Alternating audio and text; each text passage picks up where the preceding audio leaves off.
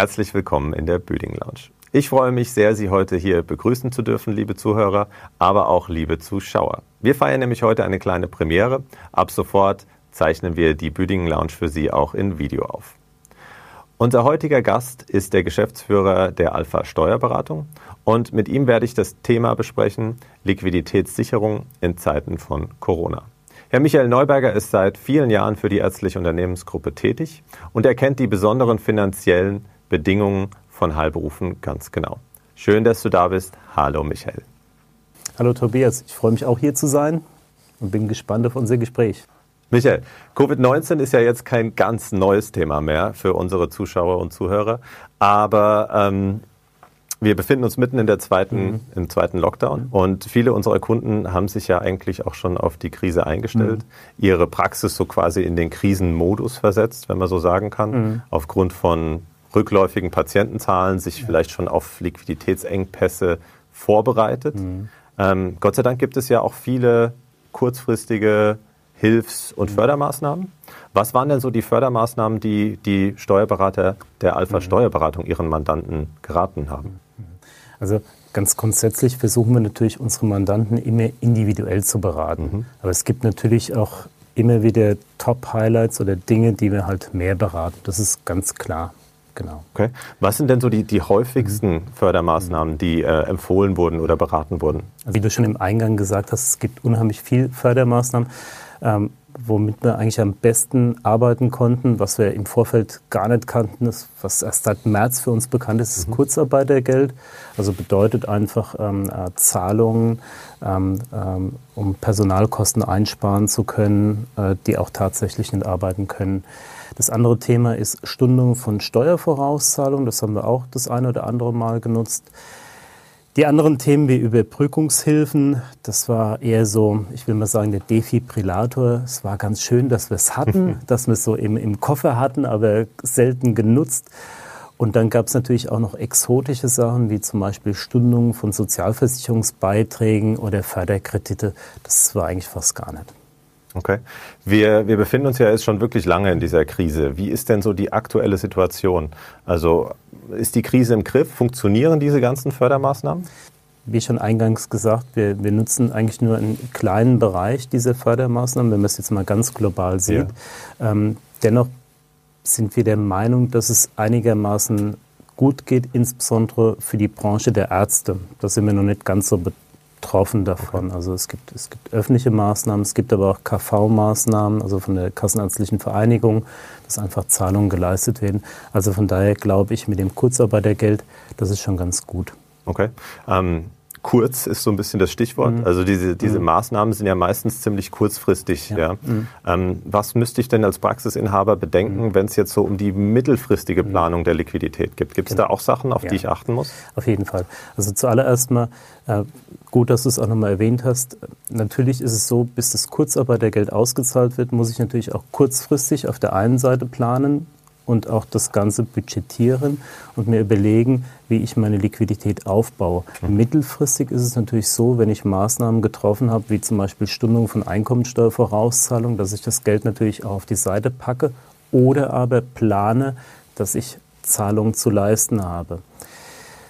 Das Gleiche gilt natürlich auch für KV-Zahlungen. Wenn ich von der Kassenärztlichen Vereinigung Gelder bekommen habe und dann die Patientenzahlen dann doch nicht so hoch sind und ich vielleicht sogar Rückzahlungen zu erwarten habe, dann muss ich das natürlich einplanen. Also Liquiditätsplan. Okay. Mhm. Das heißt, ähm, wenn ich jetzt so Fördermaßnahmen bekommen habe, mhm. ähm, dann muss ich auch darauf achten, weil potenziell muss ich sie eventuell auch zurückzahlen. Ist das richtig so? Genau. Also auf der einen Seite haben wir natürlich diese äh, Fördermaßnahmen wie Überbrückungshilfen. Da waren wir eh sehr restriktiv und zurückhaltend, weil wir auch so ein bisschen immer die Gefahr gesehen haben bei Überbrückungshilfen, dass wenn die zu Unrecht ausgezahlt wurden, dass es vielleicht sogar ein Subventionsbetrug ist. Aber okay. wenn wir bei den normalen Themen sind, wie Stundungen von Steuervorauszahlungen oder vielleicht auch Kurzarbeitergeld, dann ist es dennoch so, natürlich wird auch irgendwann mal das gezahlt werden müssen, also insbesondere die Einkommensteuervorauszahlung oder KVRS-Zahlung. Deswegen muss auch ein Liquiditätsplan gemacht werden. Okay. Und äh, das ist jetzt quasi alles ja anders als in den vergangenen mhm. Jahren. Ja, mhm. Und äh, dieser Plan hilft mir dann, das zu antizipieren, was dann da kommt. Genau. Und äh, kann ich das selbst oder, oder mache ich das mit meinem Steuerberater oder wie gibt es da noch andere, die das für mich machen? Na klar, also es ist natürlich ganz klar so, als Unternehmer, Arzt, Unternehmer der Arzt ist auch Unternehmer, der mhm. führt ein Unternehmen mit Personal und ist dann dafür auch verantwortlich. Dennoch gibt es natürlich auch viele Dienstleister, die dem Arzt helfen. Mhm. Das ist in erster Linie natürlich wir als Steuerberater, also von daher engen Kontakt zum Steuerberater ist das A und O, aber auch die Hausbanken. Die Hausbanken helfen, indem Kontokorrentkredite, also einfach eine Erhöhung der ähm, kurzfristigen Kreditlinie äh, gemacht wird, aber Kommunikation mit den Dienstleistern, sprich Kommunikation mit der Hausbank, mit dem Steuerberater, das ist das A und O. Okay. Ähm, Thema Buchhaltung. Mhm. Gibt es da auch irgendwas, was ich irgendwie berücksichtigen sollte, jetzt Klar. in der besonderen Zeit? Also grundsätzlich galt das schon immer, aber in Zeiten von Corona natürlich noch viel, viel mehr. Wenn Liquiditätsengpässe anstehen, dann wollen natürlich auch alle aktuelle Zahlen haben. Also eine Hausbank wird natürlich nur dann ein Darlehen gewähren oder auch ein Finanzamt wird dann natürlich nur dann Stundungen gewähren, wenn auch aktuelle Zahlen vorliegen. Deswegen, gut, dass du es erwähnt hast, keine Frage, die Finanzbuchführung muss aktuell vorliegen. Mhm. Was heißt so aktuell? Äh, wöchentlich oder, oder also, monatlich? Also oder? grundsätzlich wäre uns natürlich die Einreichung monatlich am liebsten. Mhm. Aber da hilft uns auch so ein bisschen Corona und die Digitalisierung, der Zwang mhm. zur Digitalisierung, das hat uns natürlich auch ein Stück weit geholfen, dass wir das Thema Digitalisierung mehr voranbringen können. Okay. okay. Ähm, Michael, hast du noch irgendeinen anderen Tipp, jetzt abgesehen von diesen ganzen Fördermaßnahmen und so weiter, was vielleicht unseren Mandanten und Kunden helfen kann, ähm, unseren Zuhörern und jetzt auch natürlich Zuschauern, ähm, wie sie am besten durch die Krise kommen? Naja, also wie wir es schon eingangs gesagt haben, auf jeden Fall einen gescheiten Liquiditätsplan, mhm.